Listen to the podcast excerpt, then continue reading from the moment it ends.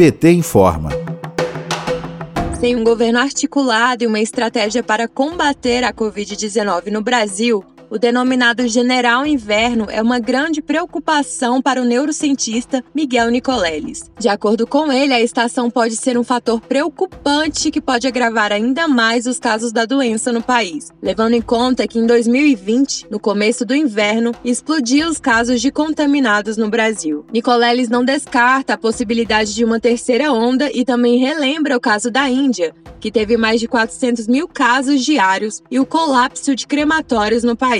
Para o pesquisador, este ano o risco é ainda maior por conta das contaminações e mortes estarem em um nível mais elevado. O deputado federal Padre João, do PT de Minas Gerais, destaca o porquê a chegada do inverno é preocupante. Vamos ouvir. Porque o mundo inteiro sabe que no inverno a propagação do vírus ela é muito maior, o clima favorável, somado à não vacinação, então nós temos todas as análises uma terceira onda.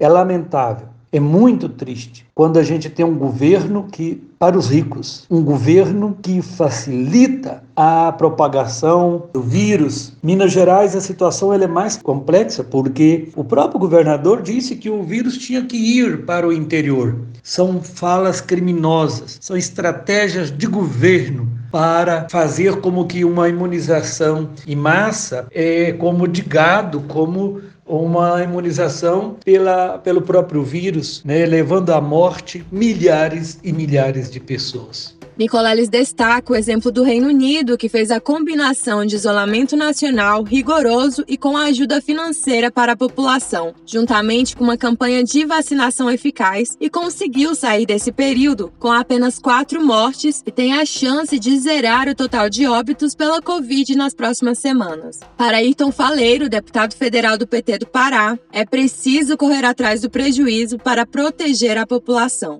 Vamos ouvir.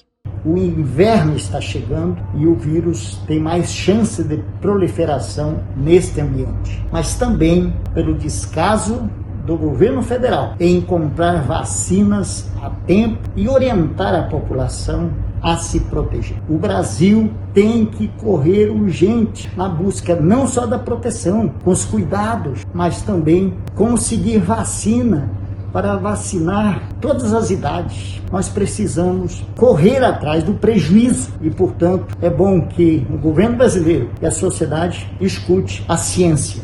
Outra preocupação são os casos de mortes pelo vírus entre os jovens no país. Segundo a Organização Pan-Americana da Saúde, a OPAS, o Brasil representa um terço das mortes do planeta. No Brasil, de dezembro a março de 2021, as taxas de mortalidade dobraram entre os menores de 39 anos e quadruplicou entre os de 40 anos, destaca a diretora da OPAS, Carissa Etienne. A Fiocruz confirma que no último boletim do Observatório Covid-19, o índice de infecções e óbitos entre pessoas de 30 a 39 anos cresceu 565,08% nos primeiros meses de 2021. Mesmo com a vacinação lenta, as mortes entre pessoas acima de 60 anos estão caindo e mais de um terço dos óbitos são de pacientes com menos de 59 anos. De Brasília, Terra Thaís Costa, para a Rádio PT.